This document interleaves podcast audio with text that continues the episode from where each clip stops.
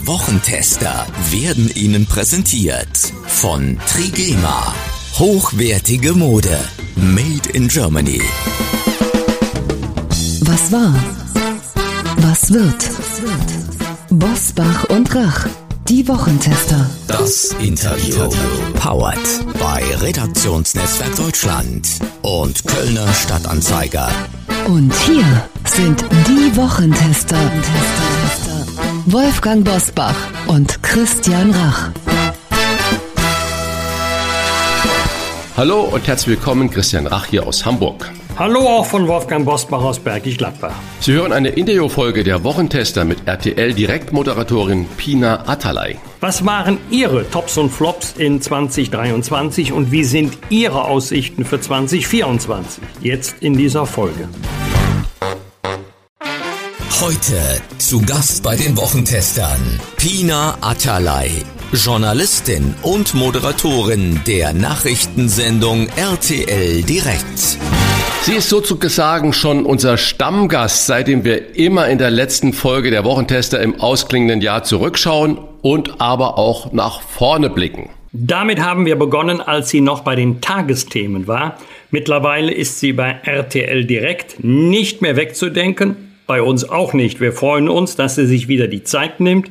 Herzlich willkommen bei uns Wochentestern Pina Atalay. Hallo, ich freue mich sehr. Schön, dass ich wieder dabei bin. Bisschen verkratzter Stimme. Trotz Erkältung. Genau, genau, man hört's, ne? Vielen Dank, dass Sie trotzdem die Zeit haben. Lasse uns dann schnell mal einsteigen. Nun hat sich die Ampelregierung doch noch auf einen Haushalt für 2024 geeinigt, dessen Folgen zum Beispiel durch höhere Preise beim Tanken und Heizen nicht für Begeisterungsstürme sorgen. Jedenfalls in der Bevölkerung nicht. Der DAX hat heute einen Höchststand von über 17.000 Punkten erreicht.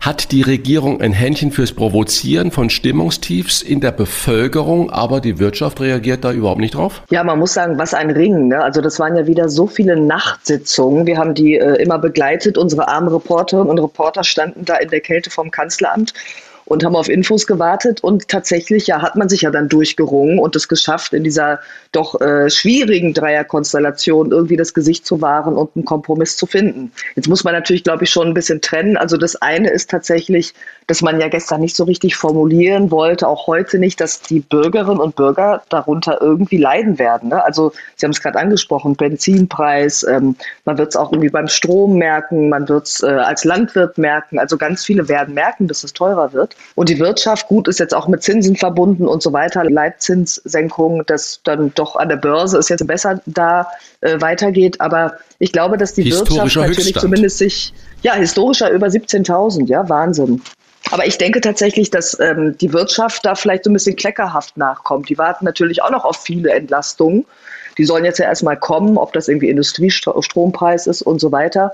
Aber zumindest ist so dieses erste Gefühl von, okay, wir haben noch eine Regierung, ja, sie ist noch handlungsfähig, ist das schon mal gut. Und jetzt wird sich zeigen, wie das so nach und nach im Alltag ankommt.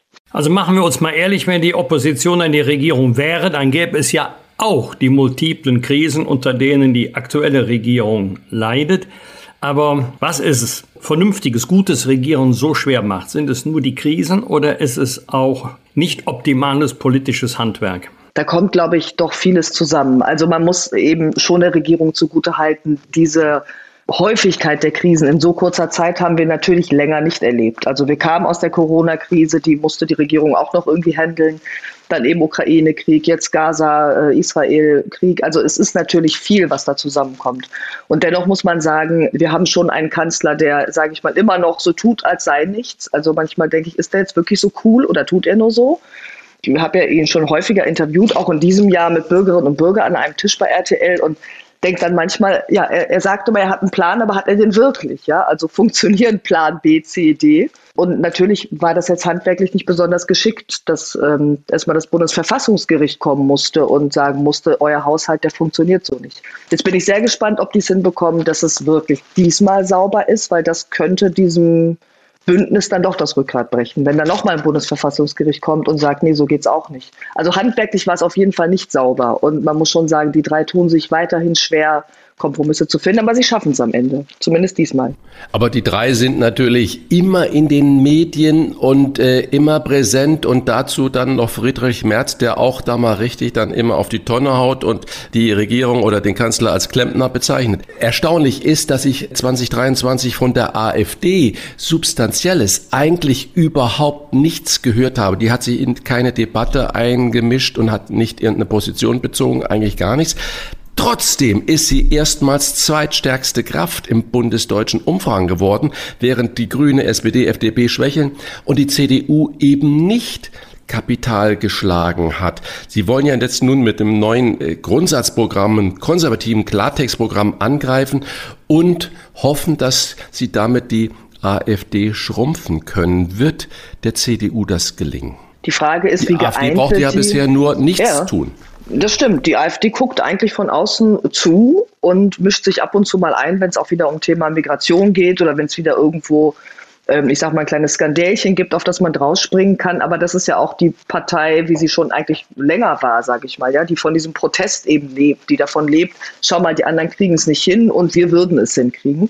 Und natürlich muss die CDU oder die Union ähm, ja, versuchen sich auch zu profilieren. Der Herr Merz würde sagen, klappt doch ganz gut. Umfragewerte sind doch auch bei der CDU nicht schlecht. Und dennoch frage ich mich, ob das intern, ähm, das wird vielleicht Herr Bosbach besser wissen, bei der Union tatsächlich dann auch doch so bei allen so gut ankommt. Ja, also man sieht ja schon, dass auch einige Ministerpräsidenten, ob das Daniel Günther ist, ähm, da teilweise doch eine andere Meinung haben. Und jetzt wieder das Thema Leitkultur aufzunehmen, was heißt das eigentlich, ähm, auch bei der Migration strikter zu werden, ich weiß nicht, ob die Leute dann wirklich sagen, ah, dafür wähle ich Union, ähm, wenn sie doch die AfD noch als eben Alternative haben. Und da muss man ja auch noch sagen, kommt noch eine Sarah Wagenknecht aufs Parkett, die habe ich jetzt diese Woche gerade gesprochen, die ja nun auch eine neue Partei gründen will und die ja im Prinzip auch konservativ ist, dann eher linkskonservativ. Also es mischt sich wieder so ein bisschen neu und ich ja, weiß nicht, wo das hinführen soll, ehrlich gesagt, ob das bei der CDU dann fruchtet. Früher war es das Wetter, heute ist es die Bahn also ein Thema, über das man immer gerne spricht, mit einem noch nicht ausgestandenen Lokführerstreik, GDL, einem Milliardenloch bei der Sanierung der Infrastruktur und mit einem Rekord bei Verspätungen im November war jeder zweite Zug im Fernverkehr verspätet. Wie oft waren Sie persönlich Opfer der Bahn oder machen Sie da einen Bogen um die Deutsche Bahn? Ach, ich würde eigentlich so gern mehr Bahn fahren. Ja, das sagen ja ganz viele, weil das ist ja, wenn es dann klappt, klasse, aber ich hänge auch permanent fest. Es ist fürchterlich. Ich muss ja häufiger von Berlin nach Köln zur RTL und versuche dann alles Mögliche und will eigentlich nicht fliegen ähm, und hing aber neulich wieder abends fest, kam nicht weg, musste zurück ins Hotel und den nächsten Morgen dann ganz früh los und es ist schon ganz schön kompliziert. Und wenn man dann noch jetzt irgendwie mitbekommt, Boni, 5 Millionen, hm, kommt auch nicht so gut an bei den Leuten. Das ist dann direkt Thema am Bahnsteig. Wir stehen hier, frieren, warten, unser Zug kommt nicht und äh, die anderen ja, bekommen Geld dafür. Kam jetzt nicht so gut an. Aber es ist schrecklich ärgerlich. Ich sehe aber auch keine Lösung. Also ich frage mich, wo ist die Lösung? Der Stau bleibt, also der, der Investitionsstau bleibt. Es wird nicht so richtig, wenn mal was repariert wird, ist irgendwie alles sofort los, dann steht man da noch länger. Weiß nicht, vielleicht haben Sie ja eine Lösung. Neue Manager, oder? ja, die Bahn hat ja in den letzten Jahren viele, viele neue Manager gehabt und verbrannt und geschasst und gemacht und äh, getan hat sich nichts. Und dasselbe, was Sie gerade geschildert haben, habe ich heute Morgen ebenfalls schon erwähnt. Und äh, man möchte nicht fliegen und auch nicht so viel Auto fahren, jedenfalls ich nicht, aber mit der Bahn ist es im Prinzip unmöglich. Ein Termin in München, ich muss einen Tag vorher anfahren und muss einen Tag später zurückfahren, um irgendwie einigermaßen sicherer zu sein. Aber lassen Sie uns nochmal in andere Politik einblicken. Seit dem 7. Oktober ist ja für Israel nichts mehr, wie es einmal war. Dieser äh, barbarische, ich weiß gar nicht, ob das das Wort überhaupt trifft, terroristische Überfall der Hamas aus Israel und die immer neu auftauenden Gräueltaten und Bilder, die da wirklich passiert sind, hat natürlich dazu geführt, dass Juden auch in Deutschland jetzt verstärkt Angst haben müssen vor Angriffen. Wie viel nie wieder gilt denn in diesem Land? Natürlich werden die Kirchen, die, die jüdischen Kirchen werden geschützt, aber Lokale zum Beispiel sind leer, weil der normale Mensch Angst hat, dort hineinzugehen. Früher musste man lange vorher reservieren. Was passiert da gerade bei uns? Also tatsächlich ist das sehr schwer auszuhalten, finde ich. Also ähm, überhaupt dieser ganze Krieg, diese Bilder, mit denen wir ja auch irgendwie geflutet werden. Ich bin ja selber Nachrichtenfrau und sende sie. Wir haben gestern wieder einen Beitrag gehabt, wo es eben darum ging, ähm, ja, wie barbarisch, ich finde auch kaum Worte dafür, wie, wie grausam die Hamas-Kämpfer mit Frauen umgegangen sind, Massenvergewaltigung, wirklich systematisch ähm, Frauen misshandelt haben. Und ich kann das auch dann wirklich schwer ertragen, wenn ich, wenn ich diese Videos und Fotos sehe. Und wie es dann eben nach Deutschland sozusagen geschwappt ist im Sinne von, ja, dass, dass Menschen, die hier leben, ja, die hier natürlich leben, äh, Teil unserer Gesellschaft sind, ähm, Angst haben müssen. Und ich erlebe das tatsächlich auch im Freundeskreis äh, bei jüdischen Freunden, dass die sagen, ja, ich bin vorsichtiger. Ich überlege, ob ich jetzt mit meinem Kind Hebräisch auf der Straße spreche. Und das darf einfach nicht sein. Und natürlich heißt es immer, nie wieder ist jetzt. Und das ist auch gut, dass das laut gesprochen wird, dass gesagt wird, wir stellen uns dagegen. Ich glaube, es braucht an den Schulen nochmal ganz, ganz viel Aufklärung, ganz viel, dass man nachholen kann. Und da meine ich alle Kinder mit auch gerade Jugendliche, ja, es kommt ja auch oft von jungen Leuten. Und tatsächlich äh, schockiert mich das, dass das so extrem geworden ist. Wolfgang Bosbach und Christian Rach sind die Wochentester. Tester, Tester. Werbung. Hörerinnen und Hörer der Wochentester wissen sofort Bescheid, wenn sie das Stichwort Sport- und Freizeitbekleidung hören. Trigema. Und auch heute möchten wir wieder über unseren Sponsor und Partner sprechen und Ihnen, liebe Zuhörer, die Marke etwas näher bringen. Was Trigema macht, ist gerade heutzutage nämlich alles andere als selbstverständlich. Ja, Wolfgang, das hast du schon ganz richtig gesagt. Trigema ist wirklich ein Vorbild in Sachen Nachhaltigkeit und sozialer Verantwortung. Seit über 100 Jahren produziert das Unternehmen hochwertige Mode und Textilien am Standort Deutschland. Das ist in der Modebranche ziemlich unüblich, aber für die Umwelt richtig gut.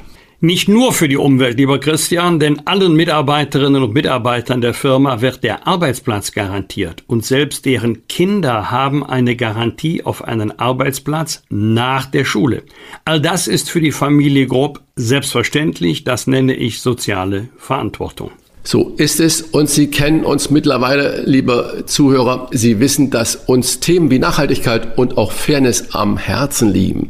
Deswegen möchten wir Sie auf die bevorstehende Weihnachtszeit aufmerksam machen und Sie dazu animieren, Ihre Geschenkeinkäufe dieses Jahr frühzeitig zu erledigen. Anders als ich das jedes Jahr mache, weil ich bin nämlich in der Regel immer viel zu spät dran. Das ist absolut kein Problem, lieber Christian, denn unser Partner Trigema hat ein besonderes Angebot für die Hörer der Wochentester. Mit dem Code Wochentester10, alles zusammenschreiben, erhalten Sie 10% Rabatt auf Ihren gesamten Warenkorb im Trigema Online-Shop. Und als kleines Weihnachtsgeschenk erhalten Sie den Versand innerhalb Deutschlands kostenlos dazu. Wochentester 10, das ist der Code.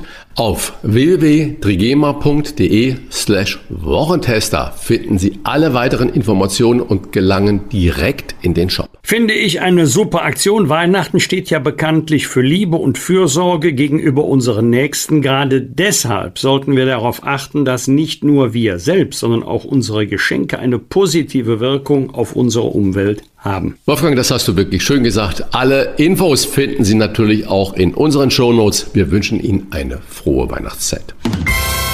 Sie haben sich für dieses Jahr, das auslaufende Jahr, Frieden in der Ukraine gewünscht. Dieser Wunsch wurde Ihnen uns leider nicht erfüllt. Neuer Versuch ist in der Ukraine oder in Gaza 2024 mit Frieden zu rechnen. Damit meine ich nicht nur einen Waffenstillstand, sondern Frieden, der den Namen auch verdient. Ach, es wäre so schön. Ja, ich habe tatsächlich darüber nachgedacht, dass ich mir das ja letztes Jahr gewünscht habe und dass das irgendwie so kindlich klang zu sagen, ich wünsche mir Frieden und dennoch tue ich das auch fürs nächste Jahr. Ich sehe es noch nicht so ganz, ähm, so optimistisch ich sein will, ähm, sehen wir ja gerade in der Ukraine, dass ja, dieser Angriffskrieg Russlands unvermindert weitergeht, dass immer noch sehr viele Menschen sterben, dass man sich aber auch schon fast dran gewöhnt hat. Es ist so furchtbar. Und ähm, wir natürlich auch in dieser Nachrichtenlage, wo so viel passiert, dann wieder weniger hingucken. Und ich selbst immer sagen muss, wir müssen wieder in die Ukraine schauen, weil dort geht es einfach weiter. Ähm, ich sehe da nur gerade keine Lösung. Es gibt ja auch keine Ideen für, für Friedensverhandlungen. Und ähm, ja, wenn man nach Nahost blickt, sieht es da ehrlich gesagt auch nicht besser aus. Die Israelis, die jetzt, oder zumindest die Regierung sagen, wir müssen die Hamas vernichten, was kaum möglich ist bei so vielen Kämpfern, bei so einer ja, strukturierten Organisation, die auch von außen gelenkt wird.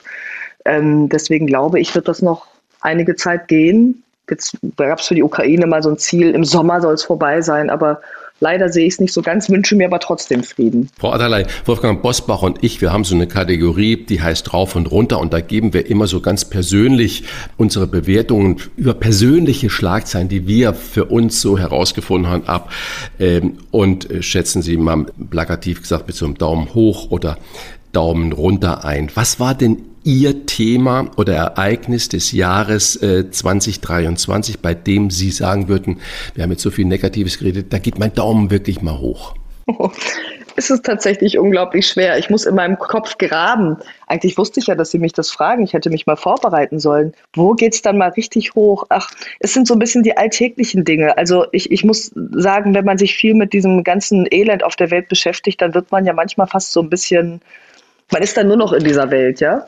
Und ich sage immer gerade die alltäglichen Sachen, wenn ich sehe, dass die Nachbarin mir hilft oder ich bekomme irgendwie in der Bahn mit. Nämlich neulich äh, ging ein Flieger nicht, ich musste dann mit dem Zug fahren. Wir waren so eine kleine Truppe von Leuten, die dann einfach sich ins Bordrestaurant gesetzt haben und ein Bierchen zusammen getrunken haben. Also sozusagen noch das Schöne in der Menschheit zu sehen, ähm, dafür gebe ich den Daumen hoch. Und wofür senken Sie den Daumen? Bei welchem Thema sagen Sie, also das hätte man sich auch schenken können? Ach, dieses ganze Hickhack der Ampel tatsächlich. Also ich weiß, es ist schwierig, ähm, in diesen Zeiten Politik zu machen. Und dennoch denke ich da manchmal im Sinne der Bürgerinnen und Bürger, die Stabilität wollen, weil die einfach so eine Ermüdung haben, weil so viel passiert, wäre es doch vielleicht ganz gut, äh, wenn der Daumen zumindest in die Mitte käme und nicht so viel nach unten zeigen würde. Nun wollen wir nicht so viel Glaskugel machen für 2024, aber ich glaube, viele Hörer und Hörerinnen wollen auch immer was Privates, was Persönliches wissen. Worauf freuen Sie sich denn in 2024? Was sind so zwei, drei Points, wo Sie sagen, Mensch, würde ich mich richtig darauf freuen? Also ich freue mich, dass wir jetzt im Februar Skiferien machen, obwohl ich gar kein Ski fahre. Ich kann weder Snowboard, Ski, Eiskunstlaufen, gar nichts, nichts, was mit Kälte zu tun hat. Aber ich liebe es dann zu sehen, wie meine Familie da so langsam den Berg runterschlittert und mit Freunden zusammen zu sein und abends den Kamin anzumachen. Also das ist jetzt so mein, meine nächste Freude. Ist ja nicht mehr so lang hier in Berlin, dass man einfach mal so ein bisschen runterkommt, im Schnee ist. Das, da freue ich mich richtig drauf. Und äh, was waren so Ihre persönlichen Enttäuschungen des Jahres? Mit persönlich meine ich jetzt nicht privat, sondern was hätten Sie sich gerne anders gewünscht? Mehr Zeit für die Familie zum Beispiel? Ja, ja, das sowieso immer, das sowieso immer, obwohl ich das eigentlich ganz gut hinbekomme und versuche das irgendwie so zu machen, dass das Kind nicht denkt, die Mama arbeitet nur. Aber ähm, na, ich bin, ich bin einfach irgendwie so enttäuscht. Das hört sich jetzt auch wieder so ein bisschen kindlich an, aber von der Boshaftigkeit der Menschen, ja. Also wenn ich noch mal kurz auf, auf Gaza blicke, auf die Hamas-Kämpfer, das ist ja wie vor Hunderten von Jahren. Da werden Frauen die Achillessehnen durchgeschnitten. Also jetzt komme ich mit so schrecklichen Sachen, aber damit sie nicht weglaufen können. Und das hat mich erschüttert und enttäuscht, weil ich dachte, wir sind 2024 fast, ja, das muss doch einfach nicht mehr sein. Und das hat mich irgendwie ziemlich mitgenommen. Das kann man verstehen. Und wenn man diese grausamen Bilder äh, sieht, muss ich jedenfalls mich oft zwingen, das auch mal in eine Schublade zu packen und nicht permanent das Präsenz zu haben. Und Sie als Nachrichtenlady positiv äh, ausgedrückt, glaube ich, ist ja auch unglaublich schwierig, dann äh, mal Studio oder Redaktionskonferenz zu verlassen und sagen, okay, das war's für heute. deswegen meine Schlussfrage. Wie werden Sie Weihnachten verbringen? Können Sie ausblenden? Ja, das kann ich dann zum Glück und ähm, da hilft, das Telefon an die Seite zu legen und wenn der Fernseher läuft, ist dann Märchenstunde und keine Nachrichten. Natürlich gucke ich dann doch immer abends noch, was passiert ist, aber ich versuche es einfach mal so ein bisschen runterzufahren und nicht so ein News-Junkie zu sein. Und dann ganz ruhig mit der Familie, Weihnachtsbaum, Musik anmachen, lecker essen, ganz entspannt. Und kochen Sie? Zum Glück nicht. also ich habe, ich glaube, das habe ich schon mal erzählt. Ja, Herr Rach, ich kann es ja, ist ja ganz peinlich, aber ich habe versucht, einen Braten zu machen und das endete damit, dass ich mir die Finger verbrannt habe und der Braten schmeckte nicht. Und ach, ich habe gesagt, Bitte, lieber Mann, du machst das viel besser als ich. Er kocht, ich decke den Tisch. Vielen Dank für diesen Rückblick und die Ausblicke und auch die Einblicke in den Braten an Weihnachten. Liebe Pina Atalay, wir wünschen Ihnen ein gesegnetes Weihnachtsfest und möchten bei dieser Gelegenheit Sie direkt schon für 2024 wieder ankündigen. Einfach schon? Sehr gerne, sehr gerne. Ihnen auch äh, schöne Feiertage, einen guten Rutsch, gesund bleiben und wir wünschen uns Frieden. Und nur noch gute Nachrichten ab dem 1. Januar. Nur noch, bitte, bitte. Das war unser Gespräch mit der RTL-Direktmoderatorin und Journalistin Pina Atalay. Vielen Dank. Bosbach und Rach. Im Internet diewochentester.de Das waren die Wochentester, das Interview mit Unterstützung vom Kölner Stadtanzeiger und Redaktionsnetzwerk Deutschland. Wenn Sie Kritik, Lob oder einfach nur eine Anregung für unseren Podcast haben, schreiben Sie uns auf unserer Internet- und auf unserer Facebook-Seite. Fragen gerne per Mail an kontakt@diewochentester.de. Und wenn Sie uns auf einer der Podcast-Plattformen abonnieren und Mitglied im Wochentester Club werden, freuen wir uns ganz besonders. Alle Informationen zum Wochentester Club erhalten Sie im Internet auf www.diewochentester.de. Danke für Ihre Zeit. Was war? Was wird? Wolfgang Bosbach und Christian Rach sind die Wochentester. Ein Maßgenau Podcast. Powered bei Redaktionsnetzwerk Deutschland und Kölner Stadtanzeiger.